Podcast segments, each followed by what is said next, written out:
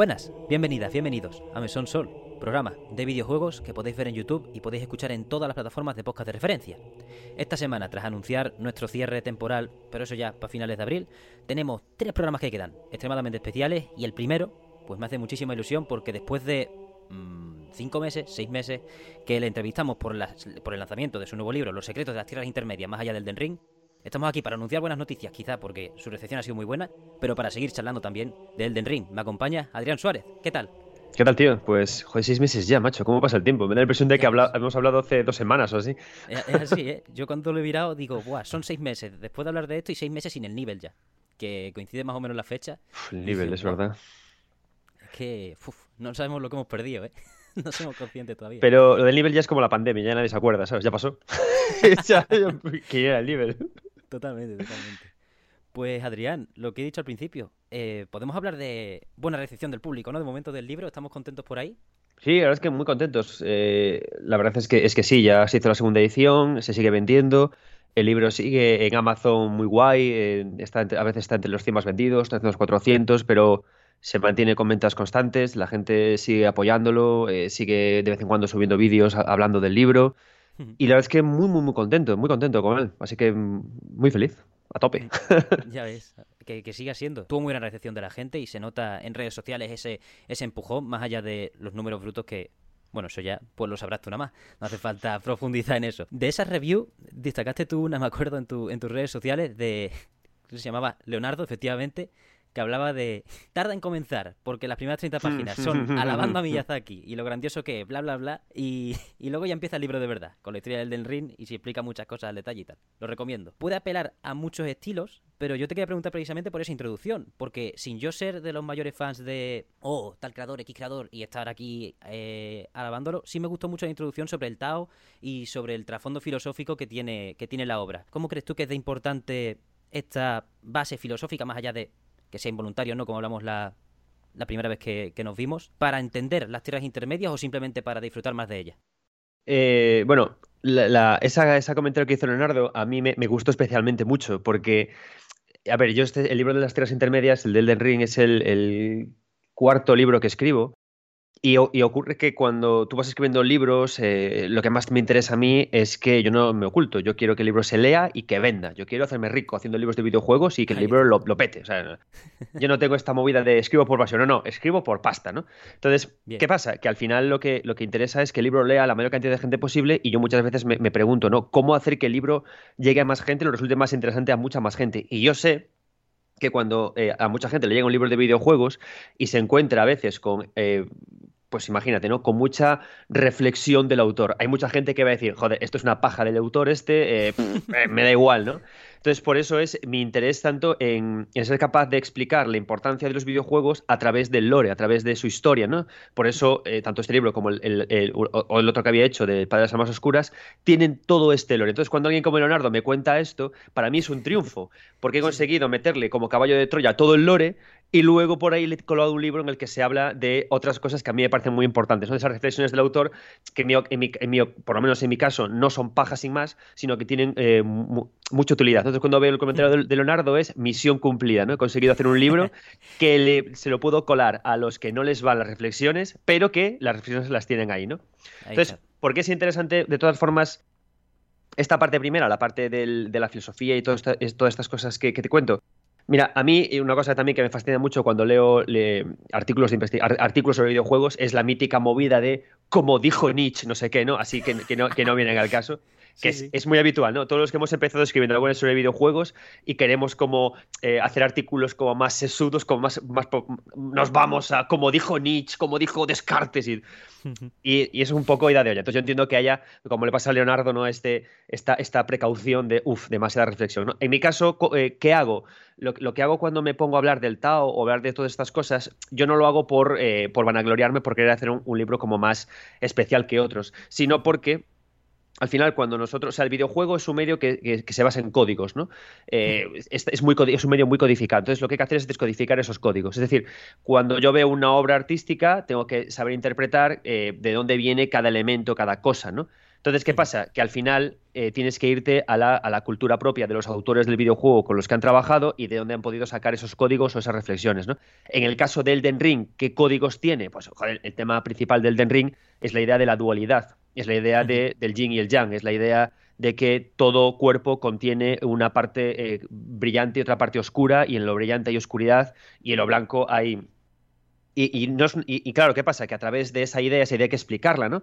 Y luego, por ejemplo, además, la, cosa es que eh, lo deja muy de manifiesto, además, el juego, toda esta idea con la, con la, idea, por ejemplo, si nos vamos a. vemos el, mapa de las tierras intermedias y vemos las torres que hay en cada uno de los de los de lo, que hay en el mundo, ¿no? Que representa cada uno a uno de los semidioses. Vemos que tiene una forma de hexagrama, qué quiere decir el hexagrama, qué quiere decir con el yin y el yang. Entonces hay una serie de, caminos que tú a través de, ver la obra del autor te lleva a sitios que tienes que contar de dónde viene. Entonces, ¿qué pasa? Que si yo hablo del Tao no del Tao como filosofía para que aquí queramos en el Tao dejemos de creer, sino realmente en los símbolos estéticos, ¿no? Es decir, qué símbolos estéticos tiene el Tao, qué cómo los lleva a la obra y luego una vez que los hemos aterrizado, ¿qué pasa? Que eso me, sirve para poder explicar el lore. ¿Cómo carajo explico yo lo de Radon y Marika si no te explico antes lo del, lo del Jin y el Yang? Es complicado, es complicado. Claro. No, y pierde profundidad también, porque si no, es lo que tú dices, si no vamos al origen de las cosas o al significado de esos símbolos dentro de cómo se aplican ya dentro del juego, eh, es como decir, bueno, pues Radagon y Marika son la misma persona, entre comillas, o salen del mismo ser, y ya está, y te quedas ahí. Claro. Mientras que, y eso es como, vale, eso es una frase, eso no hace falta escribir un libro, eso es una frase y de, pie de página de carga, ¿no? De, tiempo de carga. Claro, la idea de saber es justamente esa, ¿no? O sea, yo no hago, no escribo lore por escribir lore. Yo mi idea del lore es que te planteo el lore para que eh, tú eso te facilite comprender los símbolos y que eso te facilite comprender finalmente al autor. No es lore por lore, ¿no? Hay gente que hace lore maravilloso, pero ¿qué pasa? Que yo como lo, lo, construyo como una historia de principio hasta el final, lo ordeno cronológicamente y narrativamente, eso me obliga al final a rellenar con información agujeros de guion. Porque claro, evidentemente, cuando tú reconstruyes algo, eh, tienes datos, tienes, es como cuando haces una trama, ¿no? Tienes los hitos importantes, pero no lo que ocurre entre los dos hitos importantes. ¿Y qué pasa? Que eso lo relleno con el significado que está detrás de esos símbolos. Y eso me lleva al final a conocer más profundamente al autor y a hacerme nuevas preguntas, ¿no? Y eso al final es el, es el motivo de por qué hago estos libros de los secretos. Hmm. Lleva un montón de, de investigación todo esto y, yo te quería preguntar, imagino que beneficia bastante esa libertad que para teorizar que te da que nos da Miyazaki a la hora de, como dijimos la primera vez que nos vimos, el bueno, que él nunca va a dar una versión oficial de su lore, que siempre eso me recuerda... Me, arruina como haga eso, o sea, me arruina, como, de, como, de, explicaciones, a mí me jode la vida, tío, no, se acaba de hacer libros. Además es un rollo, ¿no? Porque es como, ya esa... Porque quiero decir, la historia que tú explicas en, en las tierras, el, en tu libro, en Los Secretos... Uy, si lo tengo aquí y no lo he puesto. Si lo clavo y si no, pues me voy Ahí, muy bien, por encima de, de Chainsaw Man, como tiene que ser. Tier list, tier list oficial De, Pues eso, la manera en la que tú lo explicas y también lo redactas como una historia, que eso mola bastante, porque te imaginas ya en tu cabeza las batallas y tal, no es como leer solo los objetos, que mola y es de donde sacar la información, pero lo suyo es esa, esa redacción y esa, ese orden cronológico que tú le pegas. Mm, me recuerda mucho que es muy al contrario de Yoko Taro, que está en todos lados haciendo sus adaptaciones, sus musicales y sus cosas para explicarte cómo son las cosas cuando ya llega un momento en el que dices, vale, me lo has explicado tantas veces, en tantas versiones semi-oficiales, pseudo-oficiales, manga, musical, no sé qué, que ya no sé dónde estoy. Entonces, casi que prefiero tener un librito de tranquileo que diga, bueno, versión oficial no, pero esta es mi take. Y, y poder leerlo a gusto. Sí, sí, eh, eh, eh, eso, está, eso es algo muy guay de Miyazaki y que permite mucho trabajar con él. Y es que es una persona que mola porque se la suda un poco todo, ¿no? Es como en plan de, yo acabo el Den Ring y quiero hacer otras cosas, ¿no? Y casi que mm. parece que, que, que hace un DLC es como que le obligan, ¿no? Entonces él, como que parece que una vez que hace una obra se quiere ir a por otras y pasar de todo, ¿no? Mm. Y eso mola mucho porque te permite a ti margen para poder investigar. Lo de Yoko Taro, Yoko Taro es un tío que le pasa como a mí, nos gusta el dinero, somos autónomos de, corazón y entonces, claro, le, ofrecen de todo y él dice que sí a todo, ¿no? De todas formas, a mí me gustaría que Yoko Taro hiciera un acercamiento, no sé si leíste eh, y viste Death Note, pero mola un montón que el manga de Death Note no acaba como la película live action ni acaba como, la, el, como el anime. Y eso está cojonudo porque eh, a través de, esta, de, los distintos productos cross media te dan distintas interpretaciones de la, misma obra. Y eso a mí me encanta. Eso a mí me, eso a mí me, me, me enamora. Pero bueno, Yoko Taro, por ejemplo, a diferencia de, a diferencia de Miyazaki, no es tan interpretativo su trabajo, porque es como bastante más, es bastante más obvio, ¿no? Dentro de que siempre hay como muchas, puede haber dudas de por qué ocurre lo que ocurre dentro de, la construcción de su ficción, es como mucho más obvio. Tú te acabas ni era autómata y dices, ah, vale, esto es así, esto es así. Continuando por, por esa investigación, hay punto. Tenía yo la curiosidad porque, claro, esto es un libro que requiere leerte, buscar por todos lados pues la información dentro del juego para ya luego eso, rellenar esos agujeros de guion. ¿Ha habido teorías que tú has hecho a lo largo mientras redactabas el libro, haciendo, investigando, que no has podido llegar a demostrar, pero que en verdad podría llegar a ocurrir? En plan, ¿se te ha quedado alguna que tú no has que tú no hayas pillado bien y que te gustaría comentar o que, o que tengas todavía dudas si un futuro DLC o alguna cosa podría llegar a darte la razón? Por eso el, libro está estructurado que el primer, el primer tramo son los símbolos del juego, es decir, como descodifico el código, luego es el lore y luego es el viaje por las tierras intermedias. Porque ahí me sirve para, para como tirar eh, pistas de cosas que, eh, que, supongo, que veo o que no acabo de... A mí la, teoría que, que, no he sido capaz... O sea, no he tenido los cojones de ponerla, de ponerla como lore oficial dentro de lo que es muchas comillas oficial, que es la idea del nacimiento de uno de los personajes que nace eh, en, el lago putrefacto que se encuentra en Kaelith. ¿no? Está, eh, la es decir, cuando, cuando hay este gran enfrentamiento entre Radán y, Malenia, que luchan entre sí y quedan los dos un poco regulinchi, ¿no? Luego, luego lo que es en, el, en, el, en, este lago putrefacto nace una guerrera pelirroja superpoderosa que nos acompañará luego hasta el árbol hierático, ¿no? Entonces yo ahí tiro una pincelada que claro, yo me pregunto, ¿cómo nace de aquí alguien? ¿no? O sea, hace falta siempre haya la conexión entre un, dios o, dos intermedios o algo, ¿no? Entonces yo planteo la idea de que quizás de alguna forma eh, ese personaje que nace, pelirrojo, que estoy dando tantas vueltas porque no me acuerdo del nombre, hace mucho que escribí el libro. ¿Malikez es? No, no, no, no, Malikez no. No, el, es este personaje femenino que nos encontramos luego, ah, que nos encontramos luego con el brazo cortado y, que aparece en, una de las iglesias, que es la iglesia de la putrefacción, y que luego avanza y que luego se sugiere también que puede ser hija de hija de la propia hija de la propia Malenia. Claro, entonces yo creo que eh, el padre Radán, que, en ese enfrentamiento que lucharon de alguna forma nació, pero eso es una, es una paja de, de locura, de locura mía, pero que me gusta bastante que sea así. Y para seguir para seguir investigando y para seguir intentando probar cosillas, ¿has probado ¿Has tenido más runs del Den Ring después de este libro o te estás reservando de momento para, el, DLC? Acabé hasta la polla, tío, del Den Ring. ya ves. De hecho, horrible. De hecho, salieron los coliseos y te juro que me iba a poner a jugarlos y dije que va a acabar harto, tío. Tú piensas que este libro tienes que meterte. O sea, es casi, casi, como, es casi, casi como hacer QA, ¿sabes? O sea, hmm. tenía el juego encendido permanentemente durante el tiempo que escribí todo el tiempo revisando objetos, todo el tiempo yendo de un lugar al otro, eh, hasta calculaba las distancias, ¿sabes?, entre, entre sitio y otro para ver los viajes. Hay una parte del libro en la que explico cómo em, Miquela, eh, cómo Miquela y, Malenia se van, se marchan eh, con Radagon y, planteaba un, viaje. O sea, y entonces, claro, tenía el juego abierto, calculando las distancias entre el mapa, si era posible que ellos dos pudieran ir de aquí a aquí acabé, acabé harto. O sea, fueron, tú piensas que fueron un tiempo de recopilación de datos y luego dos meses de escritura fuerte. Ya tenía ordenando todo y tal, ¿no? Y en esos dos meses yo estuve como 24 horas al día escribiendo y con, y con el juego ahí puesto, ¿sabes? Y dije, mira. De hecho, han anunciado ahora lo de la sombra de Miquela y es en plan, madre de Dios. Qué tarde, qué tarde, ¿no? claro, en redes sociales tengo que decir que me ilusiona mucho, ¿no? Pero luego digo, madre mía, qué fatiga. Tengo otra vez con el Además, lo típico que uno piensa, no, pero para el DLC un New Game Plus, una rara nueva, no, yo no tal. Y bueno, a ver, vamos a pensárnoslo. Vamos a pensárnoslo. Vamos a una vueltica, sí, vamos a una vueltica. Pero bueno, tengo, tengo ganas, ¿eh? Tengo ganas de, o sea, fuera coñas, tengo ganas de, de ver más de Miquela, porque me flipa ese personaje, o sea, uff. Uf, me, me, alucina. Eh, los personajes de, de, Elden Ring, o sea, a mí me encanta Miyazaki por sus personajes sufriditos. O sea, me, Vendrick, que Vendrick, bueno, Vendrick no, no, no, proviene de él, ¿no? Sino de, de Yuta Nimura y de Dark Souls 2, pero tipo eh, Artorias, Vendrick, Miquela, todos estos, eh, Lady María, todos los personajes sufriditos, ¿no? Uf, me encanta mucho. Qué maravilla. Pues entonces no te voy a hablar más del DLC, no te voy a ni te voy a preguntar qué esperas ni nada porque... No, pregunta, hombre, por Dios. ¿tú, qué, tú, ¿Tú cómo lo ves? Tampoco para, no darte mucho la chapa y porque nada más que hay una imagen al fin y al cabo. ¿Tú cómo lo ves? ¿Por dónde vamos a tirar? Yo con esa imagen te hago otro libro, muchacho.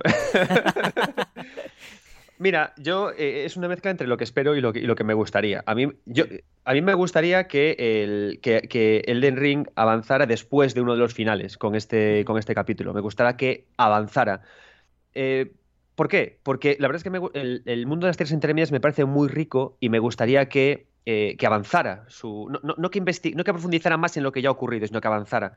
Entonces me gustaría que después de uno de los finales fuera cuando Mikel, aparece, después de salir del cascarón en el que Mog lo intentó revivir en su, en, su, en su templo sangriento, que apareciera y que dijera, coño, ¿cómo se me ha quedado el mundo? Pues vamos a hacer cositas, ¿no? ¿Cómo me lo habéis dejado? ¿Cómo me habéis dejado esto, macho, que está todo sin barrer, ¿no? Y entonces que se pusiera a hacer cosas, a revivir el mundo y a llevarlo a un sitio o, hacia otro, porque al final Miquela lo, lo guay que tiene es que eh, cuando viajamos al árbol hierático y vemos que todas las criaturas que considerábamos monstruos han ido allí en busca de un refugio y que nos atacan cuando llegamos, dices tú, hostia, que eran seres vivos que, que, se estaban refugiando y nosotros hemos matado a todo Dios porque, ¿no? Y hasta hemos tenido la poca vergüenza de que nos metíamos en sus cuevas y hasta protestábamos de que es que eran todos iguales y que no había diseños nuevos, ¿no? Y claro, porque eran sus casas, de sus...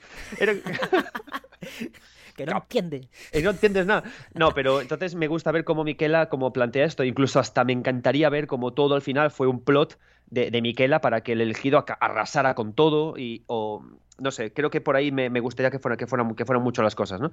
Y ya si me, si me, me, pides, sí. hasta me encantaría que, que, que, Miyazaki, no Miyazaki, yo creo que Miyazaki ahora cogiera y diría, a tomar por culo, me voy a hacer mi Armor Core, me voy a hacer mi nuevo me encantaría que, que, me encantaría que Miyazaki hiciera un videojuego de terror eh, en el espacio. Eso me alucinaría. Ostras. o sea, que fuera ya al cosmos y que, que, hiciera sus cositas, ¿no? Y que luego cogiera a Yui Tanimura y a su equipo y les dijera, y vosotros ampliad el Den Ring. Eh, eh, después de dar sus dos, juego que me encanta, vais a ampliar todo esto, ¿no? Y que, y que el equipo de Tanimura hiciera como ramificaciones de la historia para cada final que se ha construido y que luego los juntara a todos, pero que, se le fuera la olla, que continuaran con el proyecto ellos. Eso sería, sería lo ideal. La verdad que Tanimura tiene, tiene habilidad para hacer guion para cualquier JRPG con chicha que quiera partir el mundo. Joder, tiene, tiene habilidad para rato. Tiene habilidad, tío. Hmm. El... Además, Miyazaki, es lo que tú has dicho antes. Joder, le da igual los proyectos y es que en los propios Game Awards ya dijo que sí, muchas gracias por el premio al Den Ring, pero yo lo que busco es hacer juegos aún mejores. Y digo, claro, es que ese, es que es la hostia ese tío. Eh, pero ese espíritu, es que tenemos pocos espíritus así, ¿eh? Hmm, ya ves. Es que me parece un espíritu, joder, hasta muy Miyamoto, ¿sabes? Miyamoto, tío, hasta, cuando, hasta que se aburrió, porque Miyamoto, tú, tú, lees, tú, lees, a Miyamoto en sus entrevistas desde eh, Super Mario Bros. hasta Super Mario 64 y ese tío ahí era Dios. Luego ya el dios a rayo y dijo, mira, yo ya he, inventado el 2D, he inventado el 3D, ahora me voy a hacer parques de atracciones y a, y a regar el campo, ¿no? Ya ves. Pero ese espíritu que había creador de esa época es el de Miyazaki ahora mismo. O sea, el tío parece que le da igual la pasta, que le da igual las ventas, que le da igual todo. Y solamente quiere eh, crear juegos nuevos, disfrutar de los videojuegos y avanzar. Y a mí me parece eso, hasta que dure, un espíritu purísimo, tío. podría haber hecho Bloodborne 2 ahora mismo y forrarse. Podría haber sacado un DLC nuevo. Podría haber hecho incluso, haberse puesto incluso eh, a nivel interno con, el remake del juego. O No, no. Dios la suda, quiere hacer cosas nuevas. Sí, sí. Y eso es maravilloso. Ya ves, reinventando ese saco, ya veremos cuánto. Eso es, lo que dure, agradecido estamos, ¿no? Porque al final, la de universos que ya ha creado de la mano de su, bueno, de su estudio, ya, ya, el valor, o sea, no hace falta que lo digamos, el valor ya es incalculable, pero si encima en su cabeza piensa que puede hacer mucho más, pues pues muchísimo mejor. Sí, yo lo que le pediría ahora a Miyazaki es eso, que dejara atrás ya el esquema mecánico de, los Souls. Porque ya, ya huele, o sea, yo soy muy fan, pero ya está, ¿no? O sea, ya, hemos, ya, ya llega un punto claro, en el que rodar y golpear ya está, ¿no? Creo que, por ejemplo, y, a mí, por ejemplo, si me preguntas jugablemente, me funciona muchísimo mejor Sekiro o me funciona muchísimo mejor Bloodborne, porque tienen ideas eh, muy propias, ¿no? A mí Sekiro me sigue pareciendo una bomba en lo jugable, o sea, no habrá batalla mejor que la de contra la de Genichiro, ese momento es épico, ¿no? Entonces yo quiero que siga explorando en, mecánicas y que quiero que su equipo siga llevándonos y que siga eh, haciendo mecánicas que funcionen bien con su estética de la dificultad. Hmm, a, ver por dónde tira, sí, porque además es que Bloodborne y Sekiro es cuestión ya de frescura, ¿no? Porque aunque Elden Ring nos encante, sí se acusó mucho a Elden Ring de no, recicla cosas. A ver, es un juego gigante, ¿no? Eso va a empezar y no creo que se debiera eh, tirar por ahí, pero sí, es verdad que ya si sabes jugar al Dark Souls, sabes jugar al Elden Ring y ese largo etcétera de cosas que quizás si nos traen una cosita nueva puede estar puede estar mucho más guay. Yo, con eso te diré que me parece una gilipollez eh, reclamarle a un autor que todo sea fresco y nuevo. O sea, eso es así, estoy de acuerdo yo te digo una cosa, tío. Yo quiero que los autores no se mueran. Ahora salía la noticia de que, de que Ichiro Oda solo dormía tres horas al día para poder dibujar One Piece. Coño, eh, no, joder, que se nos murió ya Miura. Si Miyazaki tiene que reciclar cosas para, de otros juegos para poder sacarme el Den Ring, que recicle, mm. coño, ¿sabes? Pero que, que, sean proyectos. a mí me hace mucha coña, no sé si sea algo cultural nuestro, ¿no? Pero como que eh, eh, fomentamos el esfuerzo aunque nos tengamos que morir en él, ¿no? Y yo digo que no, joder, hagamos proyectos sostenibles, reciclemos contenido pasado si eso a cambio conseguimos crear eh, obras así, claro, obras así de buenas. Que hay animaciones clavadas de Dark Souls, pues de puta madre, joder. Igual, igual ese día Miyazaki pudo dormir dos horas más. Bien. Se vivirá más. Y ya no solo Miyazaki, todo lo, toda la gente implica en un desarrollo que es que estamos ya a un nivel de dimensiones, vamos, casi todos los desarrollos modernos ya están a un nivel de densidad de equipo y de tiempo y de dinero que, es normal. Que, nos vamos a la puta, que es que no, no, puede ser. Yo, por ejemplo, ahora que vienen las IAS, yo tengo ganas de que eso, yo tengo colegas programadores y que están celebrando que eso les ahorra tiempo de desarrollo para programar cosas, cosas mejores yo creo que ahora deberíamos dejar de exigir a la industria juegos más grandes y exigir condiciones laborales buenas. Ahí está. Yo, yo, yo que tengo hijos, cada vez que, me encuentro con un desarrollador, con un productor, le pregunto, ¿tú ahora mismo recomendarías a tu hijo que trabajara en la industria del videojuego? Joder, necesitamos trabajar con condiciones más dignas, necesitamos dormir más por las noches y como, y como usuarios dejar de ser tan gilipollas y empezar a pedir que vivan, que los autores vivan y que coman y que, y que descansen. Ya ves, porque además es que por esas condiciones va a ser donde saquen sus mejores claro. su mejor forma, al fin y al cabo que no queremos a un Miyazaki con la lengua fuera, ni queremos a un equipo de tres personas tampoco con la lengua fuera, porque, oh, es que necesitamos seis coleccionables más. Yo qué sé, claro. coleccionables, tomas por culo. Son 40, pues ahora son cero. Claro, lo, que, pasa es que todo eso nace al final de los usuarios, porque ahora eh, ya, tú sabes que lo que hacen los de marketing es que hacen análisis de, satisfacción y, de cómo los usuarios percibimos su producto, eso se lo comunican a los productores y los productores que en base a eso determinan los ritmos de producción. Entonces, cuanto menos gilipollas seamos nosotros, más vivirá esta gente. Básicamente. Cuiden, cuidad vuestro planeta, cuidad vuestros creadores favoritos. Digo. Joder, es que además ese tema a mí me pone de los pelos de punta. Cada vez que veo a alguien, ¡buah! Pero este juego pesa tanto giga y vale tanto dinero. Es como, mamá, tú eres tonto. Directamente. ¿Qué sentido tiene este tipo de peleas y de cosillas? Claro, pero yo no digo que la gente sea gilipollas o sea tonta por, por, faltar a nadie. Yo lo digo por defensa de, de algo que amo, que son los videojuegos. Ahí está. Y, yo hace, hace, poco jugué a Outer Wilds, un juego que es increíble Other Wilds, increíble ese título. Y es un juego de la economía, es un juego de la economía. Tiene seis planetas pequeñitos, pero cada planeta tiene un millón de capas dentro, dentro de él.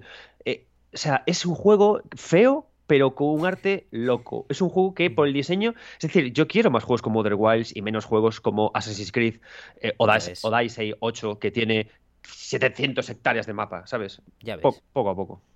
Y mogollón de iconitos en el mapa y todas estas cosas. Pues, en mm. fin la industria. Menos mal que quedan un montón de juegos buenos en el horizonte, ¿eh? Madre mía, es que yo te estaba preguntando por lo del DLC del Den Ring, pero al mismo tiempo pienso igual que tú de, me queda el Tears of the Kingdom, Final Fantasy XVI, su Starfield, sus cosas, digo yo, que vayan con, que se lo tomen con calma porque nos queda muchísimo, muchísimo por jugar. Mira, ya que estamos rajando, que veo que estamos aquí, ya está. Eh, mi, libro está, de puta madre, compradlo. Vamos a ver otras cosas, ya que estás, ya, que estás con esto. Es verdad que me decía un poco, perdón, ¿eh? No, ¿qué va, qué va? O sea, por favor, eh, tío. Eh, Tears of the Kingdom.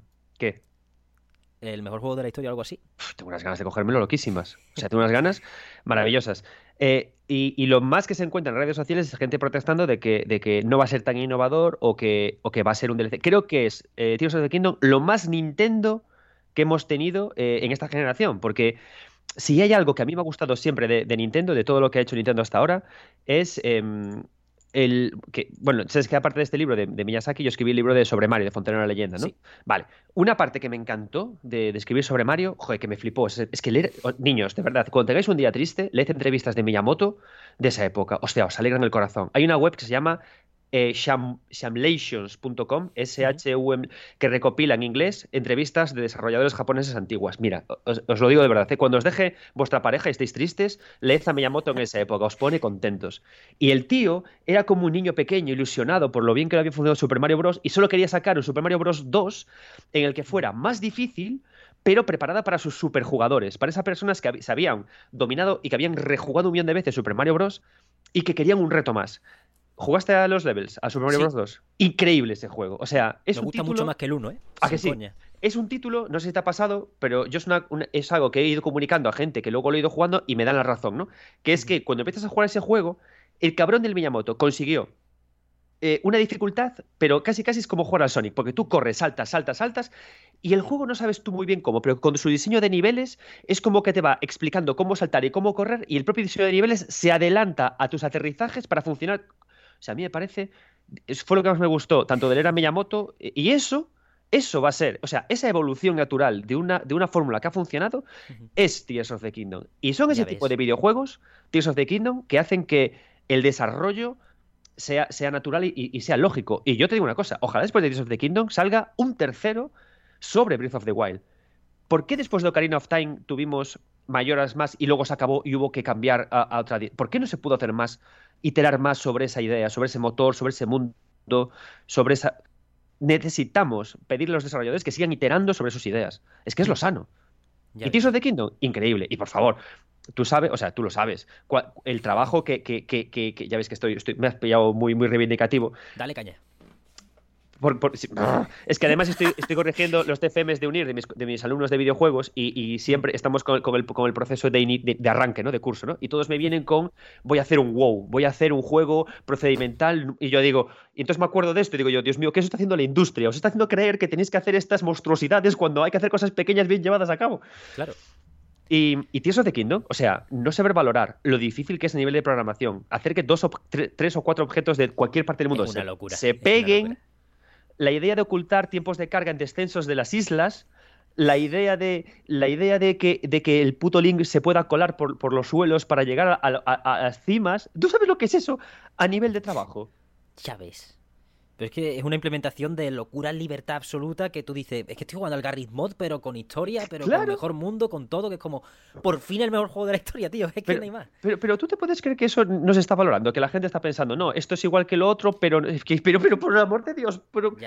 Cada vez que decís eso, muere un hada y un diseñador duerme menos ese día. Porque le van a apretar para que cambie gráficos. No sé, tío, no sé.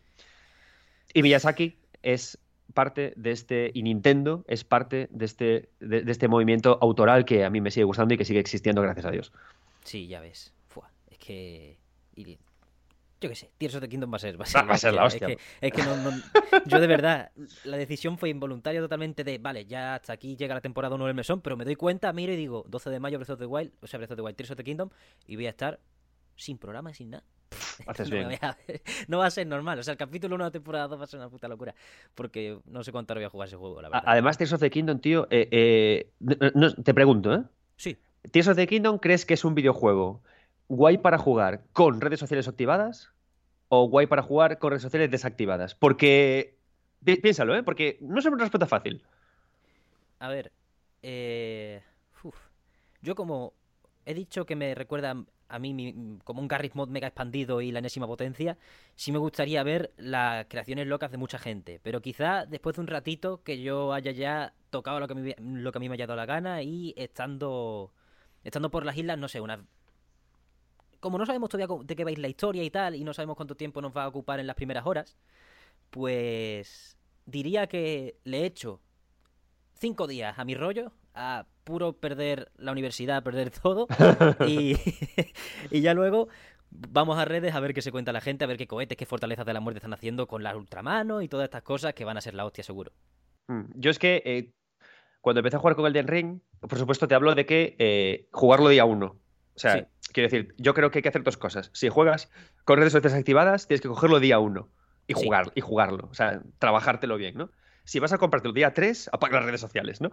Pero, pero jugarlo a día 1 y darle caña e introducirlo en tus rutinas, en tus dinámicas de vida, a mí luego meterme en Twitter y, ver cosas e inspirarme a hacer cosas, me apetece un montón. Yo incluso con, el con el Den Ring, que lo bueno que tiene el Den Ring, volviendo, volviendo al libro, es que como no es, un juego que tenga una historia trabajada, es decir, la historia como tal es, pues tú eres un fulano que tiene que matar a cuatro, a cuatro payasos y luego sentarte en una silla. Es la historia, ¿no? Lo que es importante del The Ring es una reconstrucción que es muy crítica, ¿no? Entonces, ¿qué pasa? Eso da mucho pie a jugar con las redes sociales activadas, porque es gente que te va a enseñar, encontré esta cueva aquí, no sé qué, no sé cuánto ya, y hay tanta cosa para tal que, que yo recuerdo que le pillé mucho cariño a Edea, a una creadora de contenido de Twitter, precisamente porque hacía esto. Subía cositas, tal, y a mí me gustaba mucho porque porque yo era consecuente con ello, ¿no? Juego las redes sociales activadas, con lo cual voy a ver cosas que descubre la gente y lo introduzco en mis dinámicas de juego, ¿no? Y con él y con, con Tears of the Kingdom va a ser algo muy parecido. Porque, de nuevo, la historia, la historia va a ser que eh, Ganondorf se ha cabreado o que, o, que viene, o que viene Bati otra vez, o que los Zonai tiran las islas para, abajo para romperlas en la cabeza. Va a ser una de las tres cosas, ¿no? Con lo cual me da un poco igual, ¿no? Lo que importa es cómo descubrimos cosas, cómo, cómo, cómo, conectamos las cosas. Y claro, en realidad, lo que vemos por Twitter nos va a inspirar mucho a crear cosas, a llegar a sitios. Si llegamos a... Entonces yo creo que voy a pasarlo muy bien en Twitter. Ya ves. Eso sí. Los spoilers a mí me dan igual, también te digo, ¿eh? Creo que es, una, es, un, es un pacto que, que, que, tomé yo en 2023, que los spoilers no me van a hacer llorar y ya está. Claro, eso es un riesgo también para mucha gente. Con el Den Ring había gente que se mosqueaba y digo, bueno, hay mecanismo, tú silencias las palabras y ya está. Yo, yo fui a hierro, ¿eh? Yo dije, mira, a mí lo que me presten y me, vi hasta las peleas contra jefe, incluso alguna antes de que yo llegase. Digo, mira, yo creo que, y, esto no sé si estás de acuerdo, pero creo que si, hay que aceptar que si comes hamburguesas de McDonald's eh, te vas a morir antes y que si, si, abres redes sociales te van a spoiler. Quiero decirte, son como, no puedes pedir una cosa sin la otra. No puedo pedir tener un buen tipo y no morirme de colesterol. Es que yo tengo 40 años, el colesterol es un problema ya en, mi, grupo de amigos. No puedes, eh, no puedes pedir tener colesterol y comer hamburguesas todos los días. Y no puedes tener redes sociales y no, y, entonces, y, no pedir spoilers. Entonces, ya, es complicado. La manera de vivir es complicada, pero bueno, la encontramos. El equilibrio es básicamente eh, ser consecuente con lo que hacemos. Ya ves, que te, ya es que te tiro unas cuantas cosas, para unos cuantos bits para que tengas los comentarios calentitos con gente. ¿eh? disfrutar. Yo, mi podcast soy mucho más educado. No creo. En el, en el, mesón la gente está bien. Más o menos. Al final.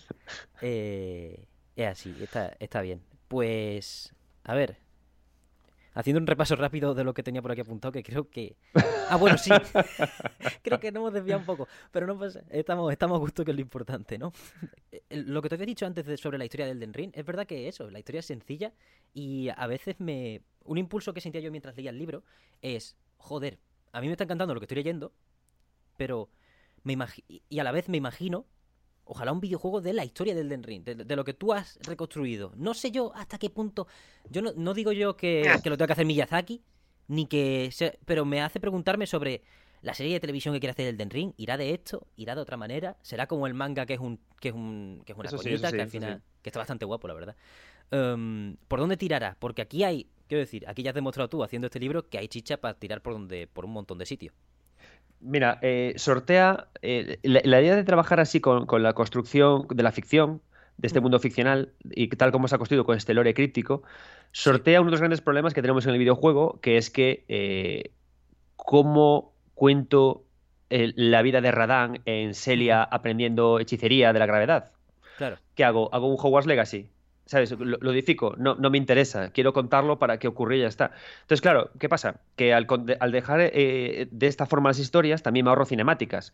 ¿Por qué? Porque las cinemáticas me obligan a no jugar y, la cinemática, aunque nos gusten a muchos, es una cosa que como autor muchos, mucha gente rechaza. El propio Miyamoto siempre dice que las cinemáticas no, no le importan porque lo, que más, lo que menos aguanta es que un videojuego le impida jugar, ¿no? Entonces, ¿qué pasa? De esta forma lo, movemos. Yo, entonces, ¿qué ocurre? Que para eso tenemos luego lo que es el crossmedia y el transmedia, ¿no? Que es poder eh, hacer interpretaciones de lo que ha ocurrido en una. Pero aquí, claro, aquí ocurre algo. Es, algo que, si te das cuenta, es tramposo. Mira, yo si ahora de repente ahora alguien, de forma oficial, eh, eh, con, un producto oficial de Front Software, de, del Den Ring, de repente saca una serie en la que cuentan todo esto, se carga en el Den Ring. Porque eliminan el juego. O sea, el Elden Ring es un juego que es, que es como muy, muy es multidimensional, es decir, tiene muchas partes, muchas capas de juego. Em, jugar, al final, eh, lo, que hace el Elden Ring es como jugar al escondite en su lore, ¿no? Tú juegas al escondite, lo disfrutas cuando no sabes dónde está escondido eh, un colega. En el momento que sabes, ya en el juego, pues ocurre igual con el Elden Ring. En el momento que sabes cosas, ya se acaba el juego. No, al final, aunque yo cuente la historia cronológicamente, ahí se genera juego, porque yo quién soy, yo no soy nadie oficial de Front Software.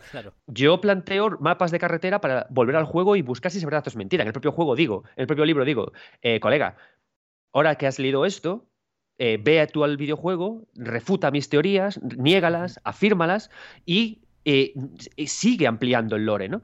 Entonces, esa es la, es la, parte que a mí me dices ahora que de repente Miyazaki va a sacar una serie sobre, hostia, me la meto por el culo hasta que me haga sangre, ¿no? Pero a la vez pensaré, pierde algo de magia. ¿Sabes? Pierde. Eh, imagínate que de repente en la serie nos confirman que Parches es un personaje que en realidad es un dios que puede cruzar entre las dimensiones. Hostia, pues ya nos han jodido, ¿sabes? Ya se pierde la magia de si Parches es un easter egg o es una broma o es realmente ese tipo de, ser. Entonces, yo como al final lo mío es jugar.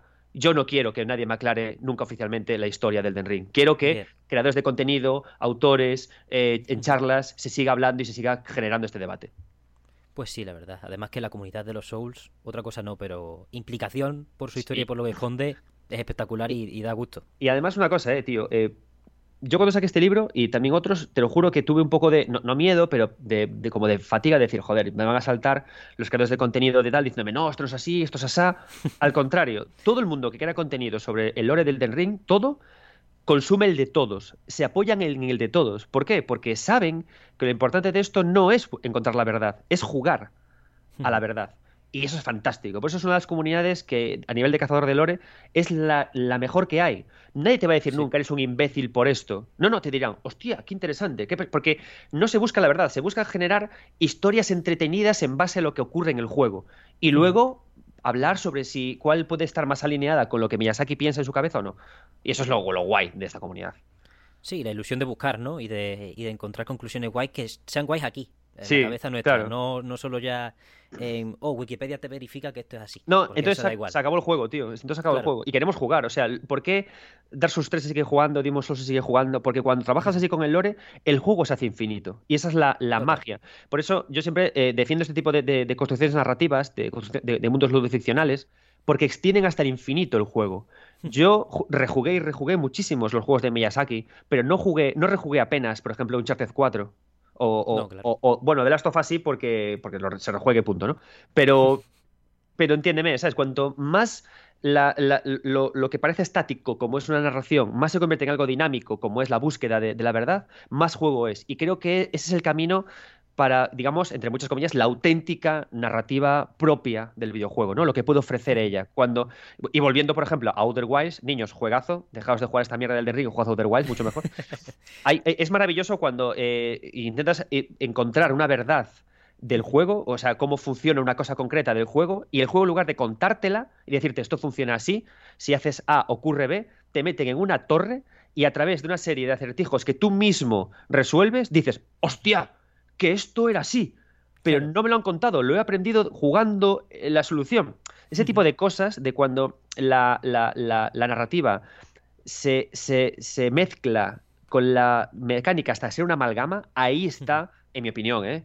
la magia del videojuego. Otros me dirán, no, pero las cinemáticas son la polla. Las cinemáticas del videojuego, por lo general, están muy mal rodadas y, muy mal filmadas, salvo que eres Kojima y eres, Dios y, muy bien todo. Los demás mal. los demás suspenso, ¿no? Sí, Kojima bien, los demás mal. pues es así, ¿eh? O sea, Elden Ring y los secretos de intermedias son como una pequeña guía o un pequeño caminito para que la gente siga y siga investigando y siga creciendo a través de, ese lore y de ese mundo. Joder, que es riquísimo. Vaya, tú bien lo has demostrado con este lanzamiento. Y vaya, no me voy a poner excesivamente pelotas porque no me gusta este tipo de cosas. Pero está muy bien y hace que te intereses en, en, un, en un mundo maravilloso que es pasado, es futuro por lo que veremos en los DLCs, pero que está extremadamente bien hecho y que hace que nos enamoremos de mogollón de personajes, al fin y al cabo. Eh, Adrián, si quieres, insistimos en que el libro no ha desaparecido, sigue disponible, lo tenéis en Amazon, tenéis los enlaces en la descripción para que le sigáis dando caña. Y lo que tú quieras decir acerca del lanzamiento, lo, que hayas visto que te haya sorprendido de la comunidad, lo que sea en estos meses de, lanzamiento del libro, o lo que te parezca, pues es tu momento y ya vamos cerrando si te apetece.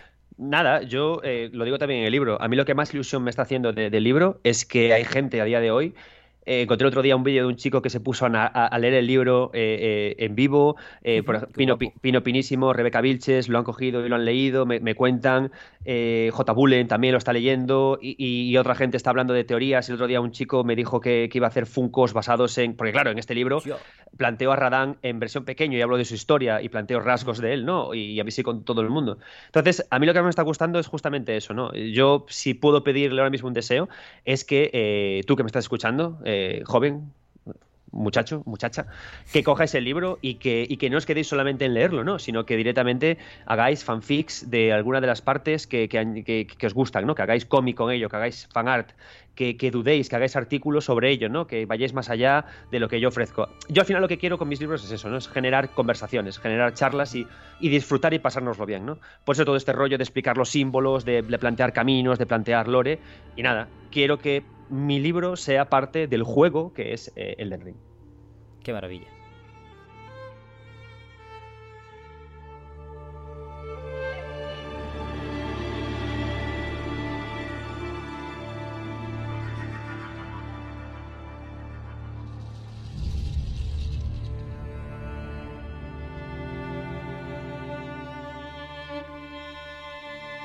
Los secretos de las tierras intermedias, más allá del Denrin, es un libro que tenéis disponible, pues eso, en Amazon y en vuestra librería de confianza, podéis pedirlo. Y vaya, desde aquí lo recomendamos y reservas, es una exploración maravillosa de un mundo extremadamente rico que a los videojuegos le aportará muchísimo en la manera en la que explora toda, toda su narrativa, todos sus mitos, a través de la increíble estructura de Hidetaka Miyazaki y los valiosísimos aportes de George R.R. R. Martin. Yo al leerlo, sinceramente, lo sentí como si el mundo del Den Ring existiese de verdad y un bardo, un cuentacuentos, un liricista, se posase a mi lado en un bar y me dijese pues las increíbles maravillas, más acertadas o no, que se van dando en una tierra muy lejana, más allá de la niebla y, y de leyenda, absolutamente. Así que desde aquí poco podemos decir más que agradecerle a Adrián, primero, el venir al mesón por segunda vez y por supuesto la enhorabuena por el libro que ya se la damos y que, es, maravilloso. Así que nada, hasta aquí el programa de hoy. Nos podéis ver en YouTube y nos podéis escuchar en Spotify, eBooks, Acast, todas las plataformas de podcast de referencia. Donde nos busquéis, seguro que nos vais a encontrar. Y si no, decínoslo. Cualquier comentario acerca de lo que os parece el Denrin, si habéis leído Los secretos de las tierras intermedias más allá del Denrin, por supuesto vuestras opiniones y charlas y discusión son extremadamente bienvenidos. ¿Qué os parece el Denrin frente a otros Souls? O a lo mejor también queréis hablar de The Legend of Zelda Tears of the Kingdom, que yo tenía unas ganas locas y la verdad que Adrián ha rascado un punto que me picaba bastante. no quería hacerlo en exceso en los programas habituales, pero si el invitado quiere, el invitado manda. Así que cualquier comentario es del más grande valor y lo podéis lanzar a través de cualquiera de las vías oficiales. Estamos en TikTok, Twitter, Instagram, los comentarios de ebooks, los comentarios de Spotify, los comentarios de YouTube, en todas partes. Atentos a lo que haga falta, a cualquier sugerencia, a cualquier charla de cualquier tipo. Así que no dudéis en acercaros a nuestras vías directas de comunicación, que seguro que os respondemos y podemos echar un buen rato. También si queréis acompañar vuestras sugerencias de algo de Bill Metal, vuestros ánimos también, pues tenemos abierto un coffee, coffee.com barra mesonsol para acercaros a la hucha y solo me queda agradecerle a Adrián de nuevo su imprescindible y valiosísima presencia en el programa de hoy, esta oportunidad tan, tan buena y a todos ustedes por supuesto vuestra presencia y por haber llegado hasta el final del programa. Muchísimas gracias por todo, una vez más, y nos vemos la semana que viene.